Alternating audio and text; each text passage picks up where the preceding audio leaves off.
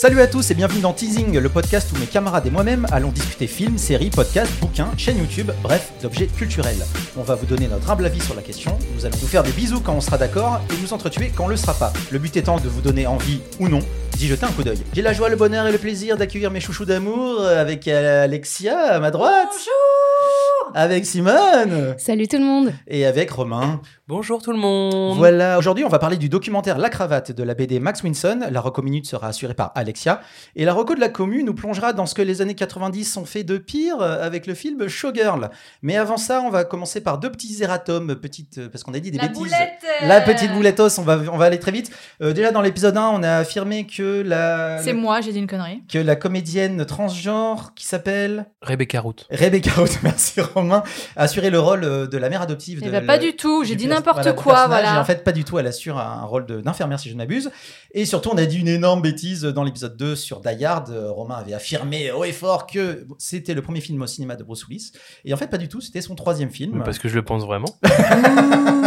Romain va contre, contre l'histoire. Avant ça, il a fait Boire et déboire et Meurtre à Hollywood en 87 et 88 respectivement. Deuxième précision, il est important de noter que euh, en fait, on recommande pas mal de choses qui sont sur des plateformes euh, sur internet et en gros euh, qui sont disponibles à l'instant où nous on enregistre euh, le, podcast parce que euh, l'épisode 1 on parlait de Petite Fille qui n'est plus disponible sur YouTube ni sur Arte.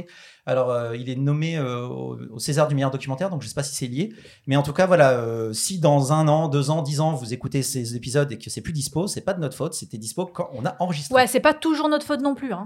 Oui.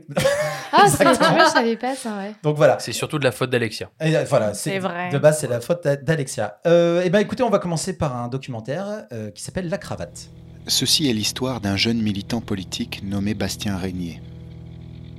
J'ai l'impression de lire un livre, mais tu sais déjà tout ce qui se passe dedans. Il était membre d'un parti constitué à l'extrême droite de l'éventail des idéologies. Il avait quelques responsabilités, mais rien de très glorieux, et il avait accepté qu'une caméra s'installe auprès de lui le temps d'une campagne présidentielle. La Cravate, documentaire français réalisé par Mathias. Eh non, mais il veut pas la faire bien du premier coup. Ah Mathias. Il s'appelle Mathias Terry et Étienne Chailloux. J'ai une malédiction des Chaillou. noms de famille, c'est horrible. Même quand c'est simple à, à dire et à lire, j'y arrive pas. La, cre- tu la l'appelles crevate. On va regarder la crevette. Alors, qu'est-ce que Mathias Terry et Étienne Chailloux. Merci. Sorti en 2020, disponible sur Canal+, et qui est nommé pour de- César du documentaire 2021. Ah bon? Exactement. Et euh, donc, euh, qu'est-ce que ça raconte? C'est un documentaire qui raconte le parcours de Bastien, un jeune militant du Front National, euh, dont on va suivre euh, l'engagement euh, alors que débutent les présidentielles de 2017. Motivé et convaincu, Bastien va d'abord croire en ses chances de monter les échelons au sein de l'antenne régionale du parti, avant de comprendre que ses origines, son éducation et son passé mouvementé représentent un véritable handicap à ses ambitions. Le film propose une forme narrative assez originale. Après avoir suivi Bastien pendant des mois, les réalisateurs ont retranscrit leur film sous la forme d'une nouvelle qui lui ont ensuite fait lire. Le documentaire s'organise donc autour de la lecture de cette nouvelle, qu'on nous raconte grâce à une voix off, et des images illustrant leurs propos. On revient régulièrement sur Bastien, qui commente ce qu'il est en train de lire. Romain, qu'est-ce que tu as pensé de ce docu? J'avais une grande attente avec ce film. Et à la fin, euh, j'étais à 60% content et à 40%, il y avait un truc qui me À dérangeait. 40, c'est pas mal. Ouais, j'avais un truc qui me dérangeait euh, à la suite de, de- de la lecture de documentaire. Comme tu dis dans, dans l'intro, en fait, il y a, il y a vraiment une forme qui est innovante. C'est-à-dire qu'il y a vraiment ce, Tout à fait. Voilà, il y a une tentative de réalisation qui est inédite, je Ah ouais, moi, trouve. j'avais jamais où, vu ça, en tout euh, cas. Voilà, qui est vraiment inédite. La, la, la forme est vraiment cool. Euh, je me suis euh, attaché à ce personnage de Bastien. Je pense aussi parce que euh, je ne vous l'ai pas dit, mais je, je, je viens de Picardie et les endroits qui sont cités à l'intérieur, je les connais. Ouais, Ah d'ailleurs, ouais, les ouais, gars, faut arrêter de nous faire voir que des films sur, le, Sur la Beauvais. Picardie. C'est- vous qui, qui voulez faire un truc sur la région ou quoi? Eric, il, il est dans- il est en campagne en fait à Montdidier, c'est là où j'ai été au lycée quoi, en fait. Donc je Mais connais un peu tout ça. Ouais, j'étais au lycée dans ce- cette ville-là, donc je, je, en fait, si tu veux, ce mec-là, Bastien, il m'a fait vraiment penser à mon frère en fait quoi. Voilà. Mon, mon frère est donc il est maçon, enfin tu vois, il a, il a vraiment un truc de premier ordre, euh, tu vois, en, en Picardie. Et je vois à peu près l'idée, en fait, comment il pourrait arriver euh, à l'intérieur du militantisme en fait du FN, même si on est, j'ai discuté avec mon frère, tout va bien, il y a pas de problème. C'est genre, tu que c'est un souci. Enfin voilà, donc dans la, voilà, j'ai beaucoup aimé la forme. Je trouve que Bastien est super intéressant, mais il y a un truc qui me dérangeait donc, et euh, j'arrivais pas à trouver, euh, j'arrivais pas du tout à mettre le doigt dessus. Et en fouillant un peu pour préparer cette émission, je trouve un podcast qui s'appelle La Jeune Occasionnée de François Bégodeau. Un je le- connais. Tu connais? Ouais, j'aime Ah. bien. Et donc dans lequel, dans lequel il explique sa critique et j'étais assez d'accord avec lui. Tu- de- de- voilà, et en fait, il explique vraiment que ce qui gêne lui, c'est la double manipulation. Et donc, dans le podcast, il explique que euh, Bastien aurait eu envie de manipuler les réalisateurs en, au départ du documentaire. Voilà, pour on a- obtenir un docu qui le mette en valeur. voilà. Non, ouais, mais- et puis pour faire la promo du Pour faire- euh, oui, ouais, puis aussi, se- hein, dire en fait, euh, on- C'est un outil comme les autres. c'est un outil comme les euh, autres, pour voilà, faire parler. voilà Ouais. quoi. Et donc les réals, je pense qu'ils sont au Ils courant. savaient, ouais. Voilà, ils savaient. Donc il y a une sorte de voilà, ils sont contrecarrés, double manipulation, et en fait tu sens cette distance. Et donc il, Bégodeau explique, et ce que je ressens aussi, c'est qu'en fait il aurait voulu avoir un, un vrai portrait qui soit pas limité par les réalisateurs et qu'on aille vraiment en savoir plus. Quoi. Mais voilà, cette distance manipulation fait que je, je me suis posé beaucoup de 60-40, questions quoi. 60-40. 60-40, Ouais, voilà. ça reste- Il est sur un petit 60-40. Ouais, 60 de, de Ouais, 60 bien sûr.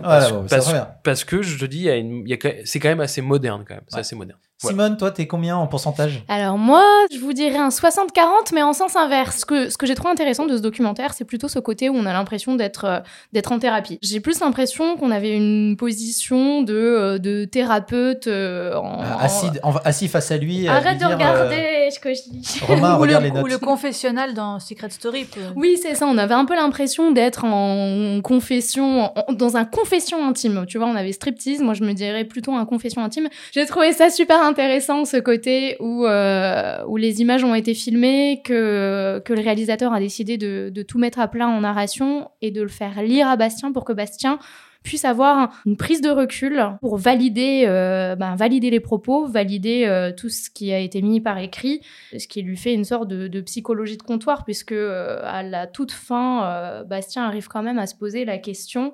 Il, il dit la question que je me pose est est-ce que je suis un connard du coup? Est-ce que je suis euh, le connard de l'histoire? Est-ce que je suis ouais le connard de l'histoire? C'est une meilleure question. Et mais je- rien, je- rien- je- rien je- que ça, ça veut dire qu'il a bougé le gars. Ouais, sûr, oui, ouais, ça, je- donc- c'est ouf. Donc, donc toi, pour toi, c'est un confession intime, mais fait par des mecs de gauche, quoi, mais intelligents. Ouais, c'est ouais, ça. Donc j'ai trouvé ça intéressant ce côté gauche, manipulation. Après vraiment, j'ai vraiment eu du mal quand même à rentrer dans le documentaire en termes de rythme, d'ambiance. Je trouve que tout est quand même assez oppressant. Et Bastien, moi, ne m'a pas du tout touché. C'est, je suis désolée, mais Bah, c'est pas grave, hein, il t'en voudra pas. hein. Ouais, oui, oui, non, mais Désolé, Bastien, tu n'auras pas le 06 sujet de intéressant. En fait, c'est un sujet intéressant, mais qui ne m'a pas du tout profondément touché. Alexia, en pourcentage. Ah non, moi je parle pas 60-40. en pourcentage. Moi j'ai fait elle déjà, donc vous commencez pas à m'embrouiller l'esprit. En litote, tu mets combien Euh, ben moi en fait c'est tout l'inverse. J'ai détesté la forme. Ah, c'est rigolo. J'ai détesté la forme. Euh, j'ai trouvé euh, le fond intéressant parce que justement, moi, ça, ça m'intéresse de savoir, bah, non pas ce qu'est le Front National, parce que bon, on en connaît, des reportages le Front National, il y en a déjà eu, mais justement le côté humain qu'apporte ce documentaire, j'aurais voulu en savoir davantage. C'est ce que tu dis, on voit pas les parents, on voit pas sa petite amie. Alors je pense que en fait son entourage n'a pas voulu être vraiment présent. Il y a vraiment qu'une seule scène on voit ses amis, et c'est la seule scène où vraiment j'ai trouvé ça intéressant. La forme, en fait, finalement, je trouve qu'elle elle prend trop de place. Donc oui, c'est très singulier. euh, j'ai trouvé ça très intéressant, mais j'ai l'impression que les réalisateurs étaient tellement contents de trouver cette astuce bah, qu'ils ont oublié le sujet principal, qui est euh, Bastien. Donc t'as la voix off qui nous raconte l'histoire de Bastien. Il faut savoir que c'est écrit au passé simple, imparfait, tu vois, un peu dans le genre euh, C'est très littéraire. quoi. ouais, roman d'initiation du 19e Mm. siècle, etc. Donc c'est hyper romanesque, ce qui contraste totalement avec euh, bah, justement La ces réalité, images euh, de ce que tu disais, Simone. C'est pas, c'est pas très beau à voir parce que c'est ce- c'est des, des images banales de la classe moyenne, de la Picardie, etc. Et donc tu es vampirisé euh, par cette voix off qui est omniprésente et omnisciente. Omniprésente parce qu'elle est sur tous les plans, qui vient te dire ce que tu dois penser, et elle est omnisciente parce que forcément, comme on a accès donc à cette voix off qui nous donne les pensées de Bastien, mais qui sont écrites par les journalistes, c'est qu'en fait, ça te donne pas euh, ton libre arbitre. Tu, ne peux pas euh, réfléchir par toi-même. On te dit quoi penser, comme quand tu lis euh, bah, un roman en fait. Je suis restée sur ma faim parce que voilà, j'aimerais en savoir davantage sur Bastien, sur qui il est. T'en apprends finalement pas assez parce qu'on le laisse pas parler. J'aurais finalement préféré un truc un petit peu plus euh, brut, authentique, tu vois, euh, sans euh, ce côté euh, trop mise en scène. Ouais. Et toi, Clément, qu'est-ce que t'en as pensé? Euh, bah, moi, j'ai adoré le concept euh, parce qu'effectivement, je l'avais jamais vu et je trouvais ça vachement intéressant. Je trouve le Bastien un super perso. En fait, dans, dans... déjà, c'est pas un reportage, c'est un documentaire. On n'est pas sur France 3. hein? ouais, Voilà. bon. Euh, et euh, non, non, c'est un perso qui est, qui est intelligent, qui est touchant. Euh, le mec, il, il a des secrets de ouf. Vraiment, pour un, pour un réal de docu, pour une réalisatrice de docu, c'est le mec parfait, quoi. Il, est, génial. Moi, ça me choque, ça me gêne pas qu'il n'y ait pas le rapport à ses parents et à ses potes et tout, parce que c'est un film qui parle de la relation entre un parti et ses adhérents. Et en ça, le film respecte. C'est-à-dire que on le filme surtout lui qui essaye de monter dans ce parti-là, qui a plein d'espoir Et le film montre que, bah non, en fait, mec, euh, on lui fait comprendre qu'à son échelle, tu ne bougeras pas. Et moi, j'ai mon souci avec le film, c'est ça. Pendant une heure, il est à Donf et il fait tout pour euh, grimper dans les échelons. Il est suivi et conseillé par son espèce d'ami horrible. Alors, euh, l'humain, j'ai rien contre ce garçon, mais ce qu'il représente, c'est Oui. c'est la, la pire. C'est horrible. C'est un mec qui a fait école de commerce qui dit bon ben mon business, être la politique, et il va là où il là où il sent qu'il y a il va bise. réussir, je suis sûre. Le mec n'a aucune conviction, c'est un rapace. Et il va y arriver, c'est voilà, c'est sûr. Lui, il va y arriver. Et en fait, mon, problème avec le film, bah, c'est que la bascule, quand lui comprend qu'il n'y arrivera jamais, on nous le raconte à la narration et on le voit pas. Et je pense qu'ils ont dû avoir beaucoup de moments qu'ils n'ont pas pu filmer parce qu'on leur a dit non. Et ce moment-là, quand Bastien comprend qu'il restera une merde aux yeux de ces gens et qu'il n'est que de la chair canon, eh ben, c'est la voix qui nous dit et Bastien a compris qu'il n'y arriverait jamais. Et là, je fais Ah, les gars, ben non, montrez-moi ça. Mais on ne l'a pas. Voilà, moi, c'est ma grosse déception. Mais sinon, je trouve, le, moi, je, trouve ça génial. Je trouve génial euh, qu'on montre un petit peu les logiques euh, régionales et, euh, vraiment locales de- des partis politiques. Je trouve génial quand ils infiltrent une manif de la CGT en mode ouais on est copains et dès que Marine Le Pen elle arrive pouf ils sortent tous les t-shirts ah bah vous voyez on est tous là et tous enfin, Ah il oui, y a- dans l'entre-deux tours, là. Ouais, c'est c'est génial. Il y a plein de trucs super cool. Donc euh, la cravate, euh, c'est C'est à son- voir. C'est à voir. C'est intéressant. Rien que pour la forme 50-50. déjà.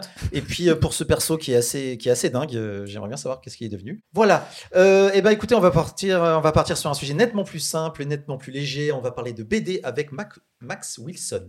Winson. Ah non, j'ai Ah, C'était sûr Mais Tu l'as fait exprès, Mais c'est non. je savais pas moi aussi. Lambert Wilson, Max Wilson. Lambert Win- Wilson. Winson. Ah oui, il est Win. C'est bon, j'ai compris. La chatte, la chatte qu'il a, la chatte Voilà, c'est pas le même, hein Ah, ce jingle. On n'avait pas de jingle. On n'a pas de bande-annonce voilà. de, de- de BD, donc, Donc a- j'espère que Et donc Benoît ça, c'est qui C'est donc qui donc c'est c'est Benoît Père. C'est qui- Benoît Père, évidemment. Qui joue contre Nishikori à Roland Garros et en fait je crois que Nishikori genre a, a une chatte de ouf j'ai l'impression parce il que passe un truc de dingue. voilà parce qu'en fait Benoît Père pense que les autres euh, ont une chatte de ouf par rapport à lui. Donc, euh, Max. Winson. Max C'est- Winson. Max Winson, c'est une BD écrite et dessinée par Jérémy Moreau, sortie initialement euh, en deux volumes en 2014 et ressortie en intégrale en 2016. Donc l'intégrale est à 24,95€. Et les deux volumes séparés sont autour de 10 euros. Je me devais, je donne les informations. Chez votre marchand de Il faut que journaux. ce soit complet. Qu'est-ce que ça raconte? Max Winson est la plus grande star mondiale du tennis et pour cause, il n'a jamais perdu un match adulé par les foules. Il est le produit d'une enfance volée par les entraînements inhumains de son père tyrannique.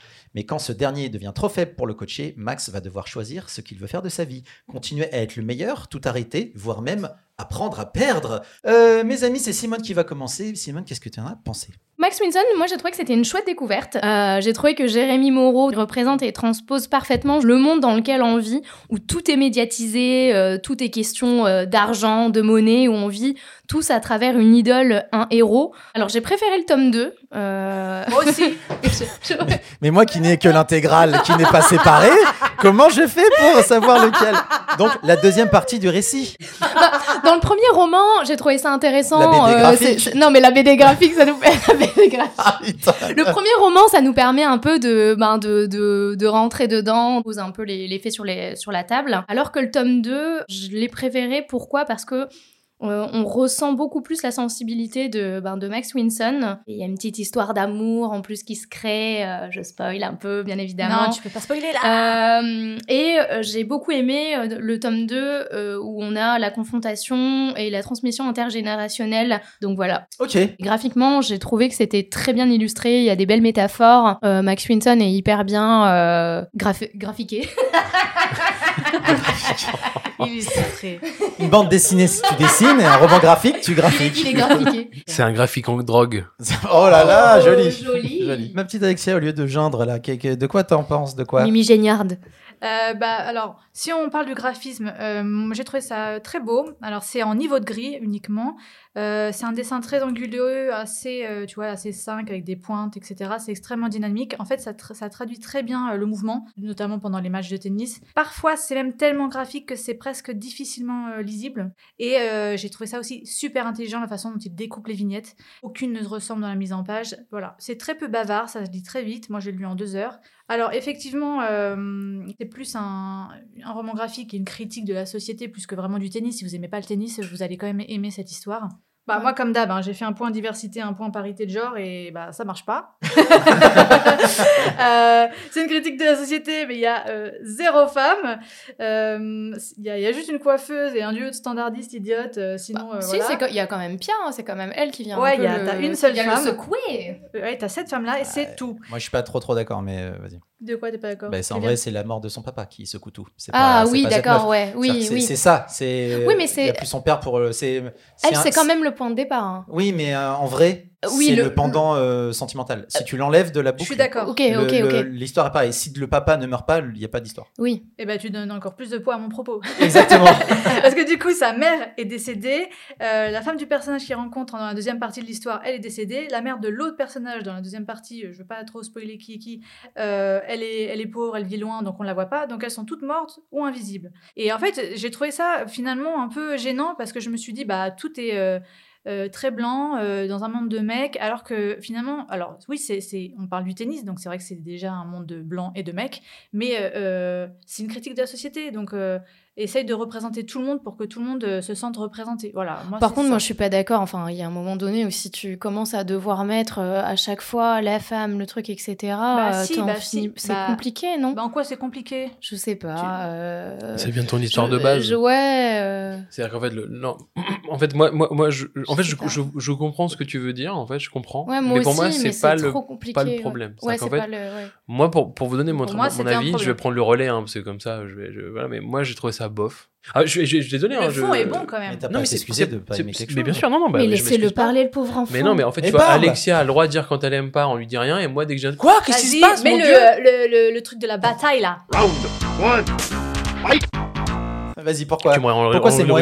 Pourquoi c'est moi Bah, c'est mouais parce qu'en fait, alors, je- pour reprendre le positif, comme j'essaie de le prendre à chaque fois, c'est que quand j'ai lu euh, le début, je me dis ah super. Donc en fait, ils prennent le parti pris en fait un coup que le prodige. Donc si on reprend un peu l'idée du prodige par rapport à la Queen's Gambit ou le jeu de la dame, donc le mec, ça fait 7 ans qu'il est, il survole le tennis et c'est le point de départ. C'est-à-dire qu'en fait, il a jamais perdu. Alors que d'habitude, on est toujours sur un truc où on est dans un voyage initiatique, tu vois, le mec, il est là, il, il part de zéro et il arrive, hop, boum, il est là. Donc là, en fait, déjà au moins le, le point de départ est super intéressant. Mais euh, au niveau de l'histoire, bah, il se passe pas grand-chose, quoi. Puis c'est un peu cousu de fil blanc, c'est-à-dire qu'en fait, dès que t'arrives à la fin, tu dis bah ouais, je, je l'imagine. Bah moi, c'est comme ça que je l'ai vu, c'est qu'en fait, je n'ai pas eu de surprise. Moi, je suis un peu sur ma fin dans le sens où bah ouais, je trouve que le principe de départ est cool. Le personnage de principal, il me, il me touche pas, je me sens pas. En fait, il y a aucun personnage qui me touche réellement. En termes de ce qui se passe, en termes de péripéties, bah ça manque quoi. Il manque des choses quoi. Ah, les Ouais, moi, personnages je- sont je- horribles, hein, il faut, le noter. Hein. pas. C'est pas ça le problème. Le problème, c'est que le, le récit est découpé en trois parties et que les deux et la partie la plus intéressante, à savoir la prise de conscience, qui est la dernière, elle fait 20 pages Ah, sur je fais 300. n'empêche, ouais. Et qu'on a toute la première partie qui est ultra intéressante, moi celle que je préfère. Moi en tout cas, ouais. euh, ce mec-là est une idole et rend fou le monde entier. Cette première partie de récit, elle est dingue. Mais la, deuxième partie, qui est le changement d'entraîneur et qu'il est avec ce mec qui lui fait, euh, qui dans l'idée, moi je trouve ça ultra rigolo. euh, on va tout anticiper. Donc le mec, il dit s'il pleut, bon ben alors et du coup il construit un terrain Ouais, ouais, avec, où il pleut. S'il y a des tremblements de terre, eh ben, il faut un terrain où qui tremble, machin. Sauf que ça, ça prend 100 pages et que on s'en fout en fait parce qu'à la fin, tout ça, ça sert à rien. Et là où c'est intéressant et là où on a envie de le voir, ce garçon qu'on attend depuis la première page, à savoir parce qu'on sait très bien que ça va changer et qu'il va s'améliorer, mais le, re- le- le- ce parcours-là, il arrive que à la fin. Ça reste très traditionnel, c'est vas-y, euh, retour à la nature, redevient simple. Et ça mène exactement là où on s'attend que ça va depuis la page 1. Vraiment. a- Attends, t'as pas aimé du coup? Ah, moi j'ai adoré. Ah bon. Mais il n'empêche que il y a En, ter- termes d'histoire, en fait, juste en, termes de narration. Euh, narration. c'est- c'est cassé. Par contre, euh, j'ai j'ai lu une autre BD de, de Moreau. Euh, euh, j'ai pas encore lu la saga de, je sais pas comment on dit, Grimmer, Grimmer, Grimmer, euh, qui est apparemment Grimmer. très chouette. hein. Et j'ai lu euh, les, les euh, Pens, je sais pas c'est comment, P-E-N-2-S. C'est pareil, lui, on sait pas. prononcer. Pen, c'est les plis du monde, qui est vraiment très chouette. Et pour le coup, c'est pareil, c'est un roman graphique coloré euh, de Moreau. Je crois qu'il l'a sorti. Ah, je sais plus, si c'est juste avant ou juste après Max Winson, mais qui est très chouette. C'était après, je crois. Ok, donc Max Winson, euh, bah, c'est bien ou moins bien. En tout cas, c'est très beau.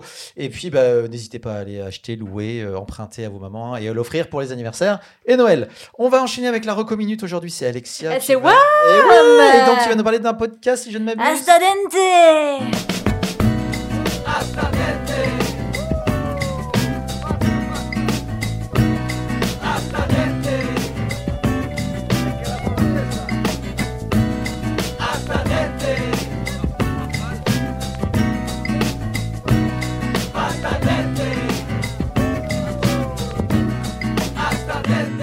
Alors, Astadente, c'est une série policière sur 11 épisodes qui dure une dizaine de minutes. Vous pouvez écouter ça sur France Culture. C'est imaginé par Léon Bonafé et réalisé par Cédric Ossir. Et franchement, je vous le conseille, moi j'ai adoré. C'est une comédie policière, mais alors totalement loufoque. Ça se base sur le pastafarisme. Alors, est-ce que vous savez ce que c'est que le pastafarisme Alors, c'est comme les rastas, mais avec des pattes. Oui, mais vous connaissez, ça existe vraiment. Moi, Ah je ouais connaissais pas euh, à la Ah non, base. je pensais que c'était une vanne. Non, ça existe vraiment. Alors, Alors, moi, qu'est-ce je- que c'est le Alors, pastafarisme il faut que je vous explique ce que c'est parce Rapidement. que tout tourne autour de ça. Le pastafarisme, c'est une parodie de religion qui est née dans la tête d'un étudiant en 2005, où les fidèles ido- idolâtrent leur dieu qui n'est autre que le monstre de spaghetti volant. Ah, Leur coiffe traditionnelle, c'est une passoire, il y a une- un culte du fromage et du parmesan, et c'est reconnu administrativement comme une religion bah, dans certains pays. Sérieux? Donc ça existe vraiment dans la vraie vie, dans, notre monde. Et donc pourquoi je vous parle de ce euh, du pastafarisme Parce que tout simplement le synopsis, c'est euh, deux policiers locaux, bon, qui sont pas les meilleurs, Matteo Razzoni et Karim Mediani, qui sont chargés d'enquêter donc sur une affaire liant meurtre et pastafarisme. Voilà, il y a quelqu'un qui a pris un peu trop au sérieux ce- cette religion et euh, tout découle de là. Et moi ce que j'aime en fait, c'est que c'est le ton. En fait, c'est une comédie policière totalement absurde. D'habitude, je suis pas vraiment dans le délire un peu de tout ce qui est absurde, mais c'est très très bien rythmé. Euh, ça reprend tous les codes du polar, mais en fait pour parler tout simplement de sauce tomate et de meurtre. Donc ça commence comme une banale euh, enquête, donc tu as deux flics, pas très doués comme je l'ai dit, mais plein de bonne volonté, et à mesu- mesure que l'enquête avance et que les incidents plus ou moins graves donc, se multiplient, bah, tu as les policiers qui commencent quand même à prendre l'affaire au sérieux, et donc tu as plein de références à l'actualité, euh, et euh, donc finalement on se prend dans l'histoire. Je voulais dire que c'était hyper hyper bien réalisé, c'est super bien joué, la musique comme vous avez pu l'écouter dans, dans la bande-annonce, elle est super entraînante. Il faut que je vous parle de la voix off, parce que ce qui est important, moi je trouve, c'est que dans le ton, tu as une voix off, donc bon, t'as- t'en as deux. Tu as une qui est euh, le policier Mathéo qui revient un peu sur l'enquête euh, ponctuellement, qui nous fait part de son ressenti, mais tu as une voix off euh, féminine qui a un peu le rôle de- des audiodescriptions que tu vois dans la télé. Donc son rôle, il est purement descrip- descriptif, elle est là pour nous dire un peu, pour, pour qu'on nous, on puisse mieux s'imaginer la scène, sauf qu'elle va être trop descriptive. Donc par exemple, à un moment, elle dit il porte une chemise bleu pâle à fine rayure 90% coton, 10% synthétique, ni particulièrement froissée, ni particulièrement repassée. Ou alors, tu vois, elle va apporter des précisions un peu farfelues du genre euh, il se cogne la tête. Il faut reconnaître que le bureau est étroit, même pour un mois d'octobre. Tu vois, c'est un peu ce, c'est un peu ce ton-là, un peu un décalé. rigolo, ouais. Exactement. J'ai trouvé ça super frais euh, en, en termes de ton. C'est assez rare que la voix off, elle devienne un personnage à part entière dans la fiction radio. Les bruitages sont hyper réalistes, les dialogues ils sont vraiment drôles. Et en fait, la particularité de ce podcast aussi, c'est que ça a été euh, réalisé en son binaural. Alors, je vais pas jouer la geekos, je connais pas tous les termes, mais en gros, c'est une technique euh, qui spatialise le son. Donc, ça. en fait, quand tu écoutes dans ton casque, donc il faut l'écouter au casque, ça donne vraiment une impression d'être euh, voilà, en immersion totale. Donc, parfois, tu es, dans le- dans l'histoire et tu te retournes, tu as l'impression que. Ah, comme chez la- moi ou c'est Très- ici très comme la musique l'histoire 8D, Très c'est ça simplement parlant, c'est un peu l'équivalent du 5 points et de la spatialisation au cinéma. C'est-à-dire que quand il y a un perso qui parle de, derrière toi, bah, tu vas l'entendre derrière toi. Exactement. Donc écoutez pas ça au boulot, vous allez pouffer de rire toutes les deux secondes. Euh, et même en podcast radio, vous voyez, on peut faire de la diversité, puisque tu as deux flics, Mathéo et Karim. Donc tu vois, tout est possible à chaque fois. Et voilà, je vous ai trouvé. Ah, diversité. Ah, c'est clair. diversité. Et, et ouais, et ouais. Donc Et ça, la voix off est féminine. et donc c'est bon, on est bien. Et la commissaire est féminine. Non, mais je dis, c'est un 100% Donc à chaque faute. fois, c'est 10 minutes les épisodes. Ouais, c'est c'est Ah, court, Très hein. facile. Ouais, Ouais. c'est court, mais euh, du coup, tu as envie de tout binger d'un coup, tu as envie de tout écouter. euh. Ouais, forcément, ouais. Moi, je, je trouve ça euh, très drôle. Bah, bah, Voilà. Quand on peut rire, Alors. c'est magnifique. Allez Ah Est-ce bah, qu'on peut Asta- rire de tout Oui, mais Oui. pas avec tout le monde.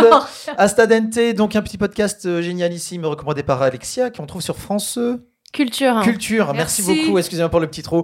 Et on va enchaîner avec quelque chose de beaucoup moins. Oui, j'ai dit petit trou, là là, titre, oh là là là là. On les je a pas, pas dit aujourd'hui, alors ça va, tu vas Oui, te c'est- calmer un peu. c'est On vrai, les a c'est pas dit. Ça me manque. regarder pour. Moi, j'ai dit tout à l'heure, j'ai eu du mal à rentrer dedans, personne n'a titré. Si, si, si, euh. on n'a pas On titré, a, on a titré euh, respecté. en interne. On va finir avec les recos de la commu. Ce Oh là là là là oh C'est chaud. La commu a été tellement gentille et sympathique qu'elle nous a conseillé un film.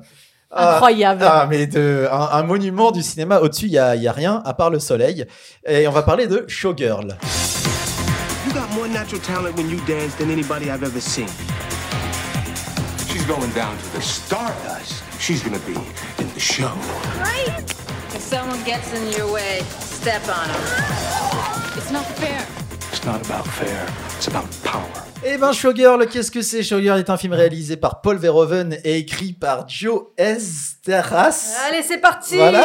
Dans le casting, on retrouve Elisabeth Berkeley, qu'on a vu dans Sauvé par le Gong, si je ne m'abuse. Oui. Euh, euh, Kyle Macla... MacLachlan, Je sais jamais comment on dit son nom. ouais. Bah, c'est le héros de, de, Ouais. de Twin Peaks, hein, entre oui, mais autres. je sais, mais. Et euh, Gina euh, Gerson, Gerson, voilà, Oh que, sur laquelle, j'avoue, hein, Yann Tierson.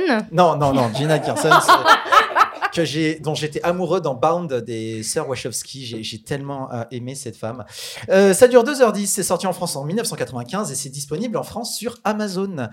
Showgirls, qu'est-ce que ça raconte? Ça raconte l'histoire de la jeune Noémie euh, qui arrive à Las Vegas pour réaliser son rêve de devenir danseuse. Elle débute dans une boîte à striptease et est rapidement repérée par un dénicheur de talent qui l'engage dans l'un des plus gros spectacles de la ville. Plongée dans un monde de célébrités, de drogue et de sexe, Noémie va, de- va devoir lutter Nomi Noémie, mais pourquoi je dis Mais non, Noémie, Noémie. Ah oui, je mets Noémie moi dans mes notes, d'accord?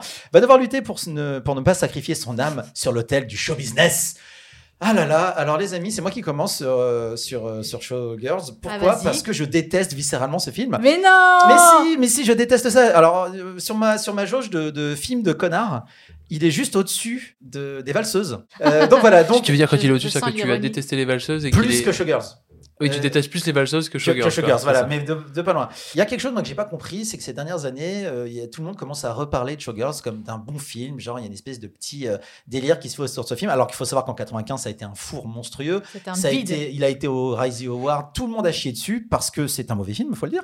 Et, et là, depuis 3-4 ans, moi, j'entends partout genre, mais en fait, c'est vachement bien parce que vous comprenez, c'est un film qui parle de la de- parce que c'est un film de mauvais goût, mais parce que ça parle du mauvais goût, tu comprends. Et non, je comprends pas parce que Sofia Coppola, quand elle fait un film sur l'ennui, elle, fait- elle dit oui, c'est un film sur l'ennui, alors on se fait chier. Bah non, parce que tu peux filmer l'ennui sans te faire chier. Et là, tu peux filmer le mauvais goût sans Ah, ça faire de dénonce, mauvais goût. ça dénonce, mais non, mais c'est ça. vrai, ça me saoule cet argument du ouais, en fait, mon film il est nul parce que je veux parler de la médiocrité. Bah non, voilà. Et là, tout est de mauvais goût. Et c'est pas parce que c'est de 95, il y a des films de 1933 qui sont plus jolis que ça et qui ont plus de goût.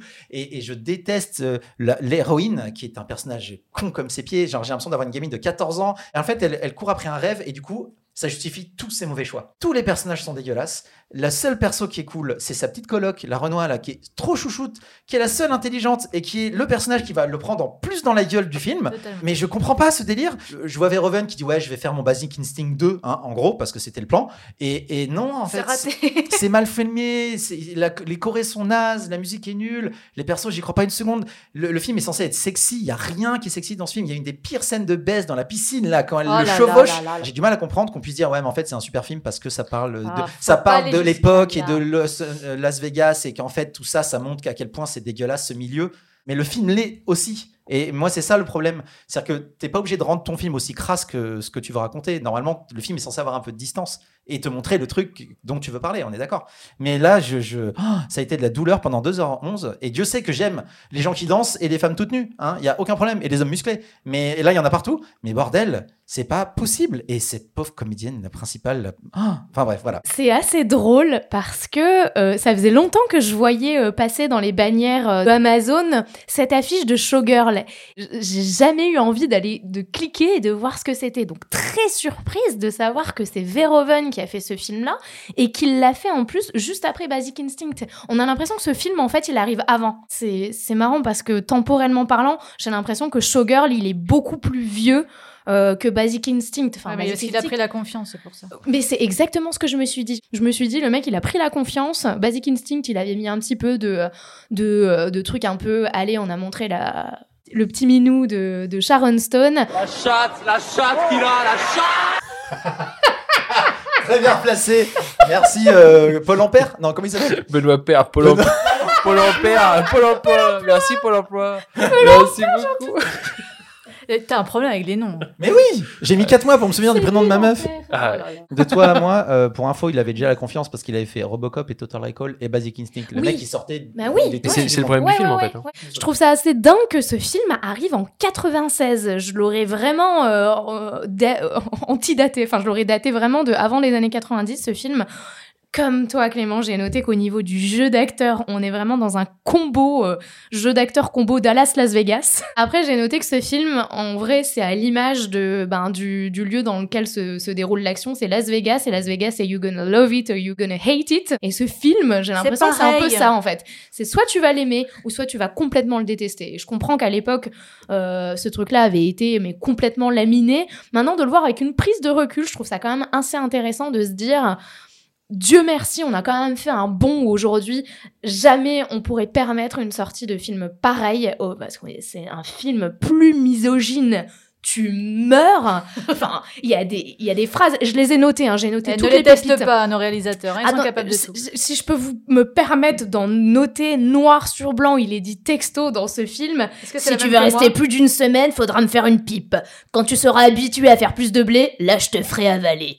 Il y a cette ci où Oh. ça doit te faire drôle quand t'éjacules plus dessus. Oh putain, mais mon dieu quoi Je me suis dit, mais quelle est cette tordure Je l'ai noté, Horrible. Et Mais- en plus, ce perso est sympa à la fin. Tu Oui. vois, il est montré comme un sale con, mais en fait, il est sympa. ouais, ouais. Showgirls, je, suis comme Clément, j'ai détesté aussi en fait, quoi, clairement. Je, mais je, c'est pas une question de de me dire est-ce que j'ai détesté ou pas. Je crois que le vrai, vrai, vrai, vrai défaut de ce film, vraiment en fait, Elizabeth Barclay joue comme une cruche.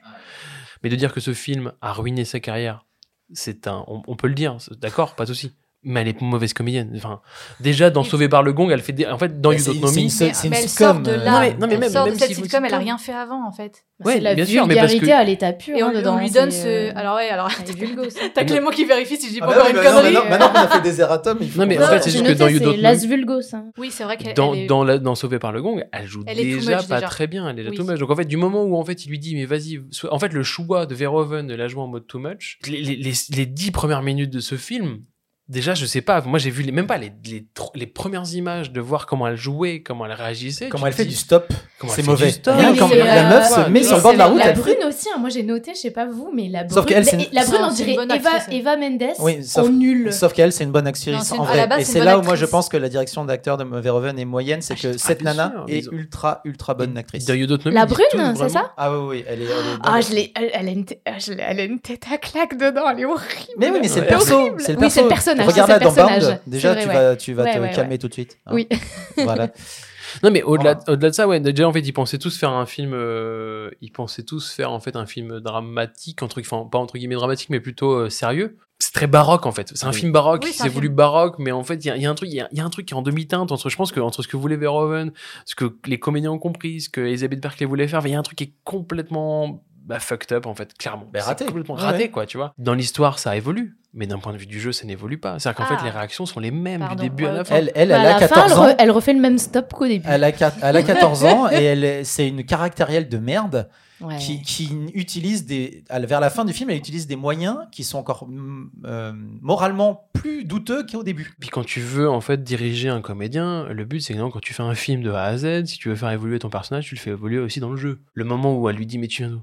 Et qu'elle jette les frites et qu'elle fait je viens de nulle part. Oui, mais de partout en même temps, tu sais Oui. genre en mode. euh, truc Elle était là, un peu hormonale Il aurait ce pu- jour-là. Ouais, d'accord. grave. Moi aussi, Il ça aurait pu m'arrive de explorer le côté un peu plus, euh, s'attacher sentimentalement à l'histoire de cette nana, etc. Et en fait, il le fait pas. Et elle, elle est toujours euh, braquée, euh, vénère. je pense vraiment, moi le vrai problème de ce film, c'est que le scénariste et le réal étaient en pleine confiance, que Ils les producteurs leur ont laissé les mains libres, qu'ils ont fait n'importe quoi. Je pense qu'il y a eu de la drogue qui est passée par là, en fait, clairement. Donc, je pense que en hein, termes de ouais, choix ouais. et tout, que les, des comédiens étaient en roue libre. Après, euh, voilà, il n'y a, pas- il y a pas de la mise en scène intéressante comme il y a- parce que c'est pas non plus de la mise en image qui est, un- qui, est- qui est intéressant en fait dans Verhoeven, c'est toujours un peu le, le côté un peu politique et tout ça. Il Ouais, commence à avoir des idées vraiment Hashtag intéressantes. Robocop. Hashtag Robocop ou même Total Recall et même euh, Starship surtout Starship Ah bah, Troopers. c'est après, ça. Comment Starship Star- Troopers. Starship Troopers. C'est parce que Clément il m'a refilé sa bouche. Euh, si tu veux, voilà, je pense qu'il y a vraiment un truc de roue libre et qu'il y a un problème de choix de casting. C'est-à-dire que tout d'un coup, c'est sauvé par le gong, ça cartonne à l'époque. Il dit on va trouver une comédienne et on va essayer de l'emmener, comme tu dis, nouvelle Basic Casting, nouvelle Kim Basinger, tu vois, et tout.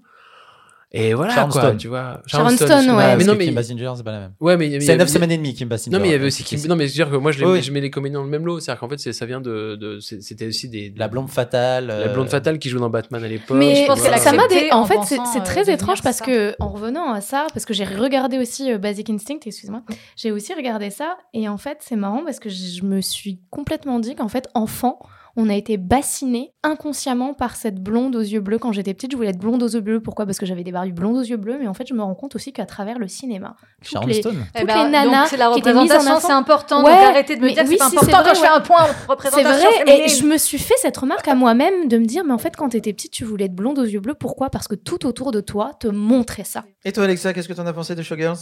Eh ben, c'est très difficile. Ah bah, tu m'étonnes. En fait, je sais pas si j'ai aimé ou pas aimé.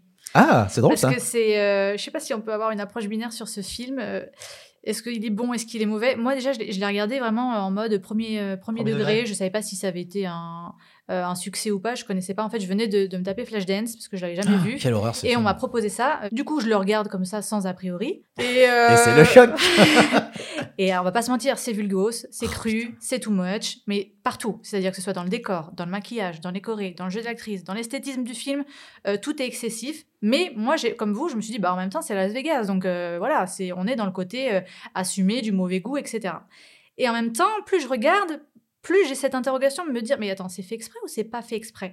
Donc voilà, pendant tout le truc, je me dis, ok, donc c'est déjà c'est très zazoual, hein, euh, pour l'époque. Ça quoi? Sexuel. Zazoual. Ah, sexuel, oui. pardon, excuse-moi. J'ai compris Zazoual. Je- Oui, il y a c'est certaines. certaines- Ah, mais être Ah, sexuel, c'est pas un problème en soi. Non, Ah non, il y a ah des non. scènes un peu. euh, Mais peu importe. Mais déjà- crues non, mais Non, mais tu baises, c'est pas grave les scènes crues. C'est- C'est- c'est- non, mais c'est même euh, limite parfois un peu porno. Tu Oui. vois, la limite, Ouais, elle est quand ouais, même. ouais, si, c'est- c'est- J'imagine que. Bah, c'est juste que la scène dans la piscine, tu mets des bruits de dauphin et t'y crois plus. Hein. euh. Non, je parle pas de cette la scène-là, en scène plus. dans- quand euh, il- il y a le- elle danse. oui, le lap dance. Vous voyez là. pas mes, Oh mes là doigts. là. hein. Euh, elle danse avec le, le- le chorégraphe là, où juste ils sont censés danser et puis en fait. Non, il- ça, c'est de la masturbation, voilà, ça se met de euh, la vraiment. branlette. Grand bien vous en face, c'est très cool, hein. Mais nous dites pas que vous allez danser. Alors, c'est Free the Nipple pendant euh, tout le film. hein. Du téton, en veux-tu, en voilà. Si t'aimes ça, bah vas-y, euh, parce que tu vas être servi. Euh, bah, c'est ce que tu dis des scènes de sexe, de masturbation explicite, etc. Donc, ok. Si vous êtes féministe, euh, sachez que ça va être compliqué à regarder. c'est trash, c'est misogyne. Et en même temps, Nomi, tu vois que c'est une femme qui s'assume. Elle sait ce qu'elle vaut, tu vois, elle sait qu'elle danse bien, elle sait très bien euh, de quoi elle est capable, elle, sait qu'elle a un pouvoir sexuel, elle veut être désirée. Maintenant, c'est une bimbo sans être la typique bimbo parce que euh, vous avez dit, ouais, elle est, elle est un peu bête et un peu naïve, etc. Mais en même temps, elle est pas. Je trouve qu'elle est pas si euh, naïve que ça. Elle est quand même euh, assez puissante. Elle est même trop puissante. Elle déborde d'énergie qu'elle sait pas contenir. Elle est ultra agressive et dangereuse. En fait, je suis un peu euh, entre deux. Je sais pas si si j'aime ou si j'aime pas.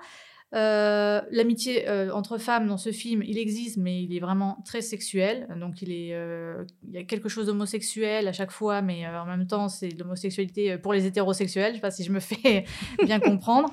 Et en fait moi c'est ce genre, le genre du film qui est bizarre. C'est pervers, c'est drôle, c'est violent, et en fait on passe d'une scène à l'autre, et en fait c'est ça qui te, au début tu te dis oh là là c'est totalement too much. Après tu te dis ah mais c'est une scène comique en fait. Mais après, t'as as de la violence et en fait, c'est ça qui, qui rend un peu le film complètement... euh, En fait, t'es un peu schizophrène quand tu le regardes. Tu sais, tu sais plus trop si t'aimes, si t'aimes pas, si tu dois rire, si tu dois, tu dois avoir peur, tu dis, ou si tu sais, c'est un AV que je suis en train de voir ou non, c'est un truc de génie, tu sais pas.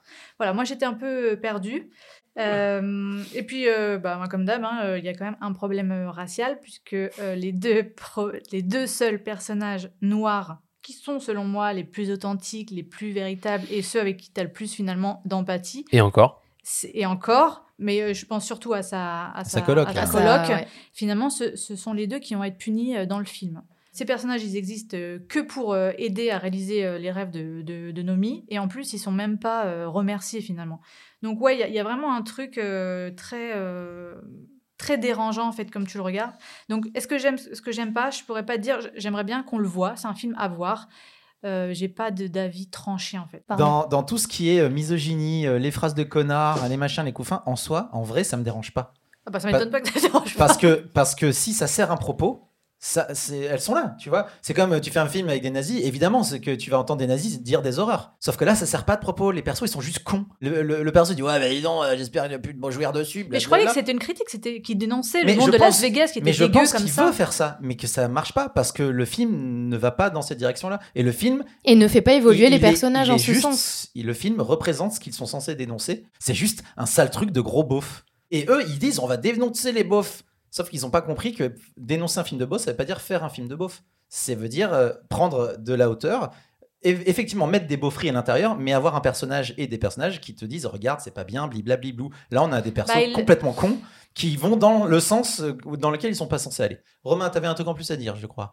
Oui, parce qu'en fait, euh, je- quand j'ai vu le film, je me suis dit, mais est-ce que c'est un nanar ou pas? Clément me disait qu'il lui regardait des nanars, euh, tu vois, avec des potes et que c'était c'était cool, et qu'en fait, moi, j'avais à l'époque essayé de regarder un peu quelques nanars, peut-être pas forcément avec des potes. Ah non, mais j'en faut- avais Faut en regardé. avoir, non, mais je sais ou pas et tout, mais même je, me- je pense même que quand je vois un nanar, je me dis mais qu'est-ce que je perds comme temps? Donc ma question c'est de me dire en fait est-ce que c'est un nanar Et donc en fait si tu me dis qu'aujourd'hui c'est devenu un film culte ou pas et tout, Non, moi, je pour mais- certaines personnes, on, euh, le film a été réévalu- réévalué avec des argumentaires que je trouve un petit peu. Mais bon, chacun pense ce qu'il veut en vrai, on s'en fout. Oui c'est ça. non, non, pour moi, un nanar, il y a la, la dimension, et ce n'est que ma dimension, euh, ma, mon interprétation, venez pas nous faire gna gna, nanar, c'est pas ça. C'est s'il y a du plaisir. C'est un genre le mauvais film Mais fait, qui te plaît quoi. fait in- euh, intentionnellement. C'est-à-dire que c'est- c'est pas un. Tu as été premier degré dans ta volonté de faire un film bien, et en fait, tu as fait un truc pourri. Les gens comme Sharknado qui font volontairement des mauvais films en disant ouais on va faire un nanar en sachant que c'est un nanar. Non non. Là le mec il a fait un, un film en pensant qu'il était bien. En fait Oui, il est pas bien. Donc il y a vraiment une, une, une démarche sincère je pense. Juste c'est complètement raté. C'est pas un nanar c'est juste un mauvais film. Et c'est la fin de ce nouvel épisode de Teasing. Merci à tous d'avoir été là. Merci pour vos commentaires. Merci Romain, merci Simone, merci Alexia. C'était rien. extraordinaire. Voilà, on a, on a. Merci à toi, Clément. Ah merci, on a Simone qui fait les mouvements de, de, le- de la meuf de Showgirl. et Vous ratez quelque chose. hein. et c'est tout aussi, et tu les fais mieux que dans le film, Ah, c'est ça qui est merci, génial. merci. Il y a moins d'énergie. Voilà, donc bah écoutez, on se donne rendez-vous euh, tous le mois prochain pour des nouvelles euh, recommandations, discussions. On vous fait des câlins, bisous, à bientôt. Bisous, à bientôt. Teasing est un podcast produit par les ondes mécaniques. Vous pouvez nous retrouver sur toutes les plateformes de podcast de l'univers et n'hésitez pas à nous donner des bonnes notes et en parler autour de vous pour nous faire un peu de pub. Pour nous donner vos recommandations, nous laisser des messages ou nous faire des bisous, retrouvez-nous sur le compte Instagram des ondes mécaniques. Les ondes mécaniques. Les ondes mécaniques.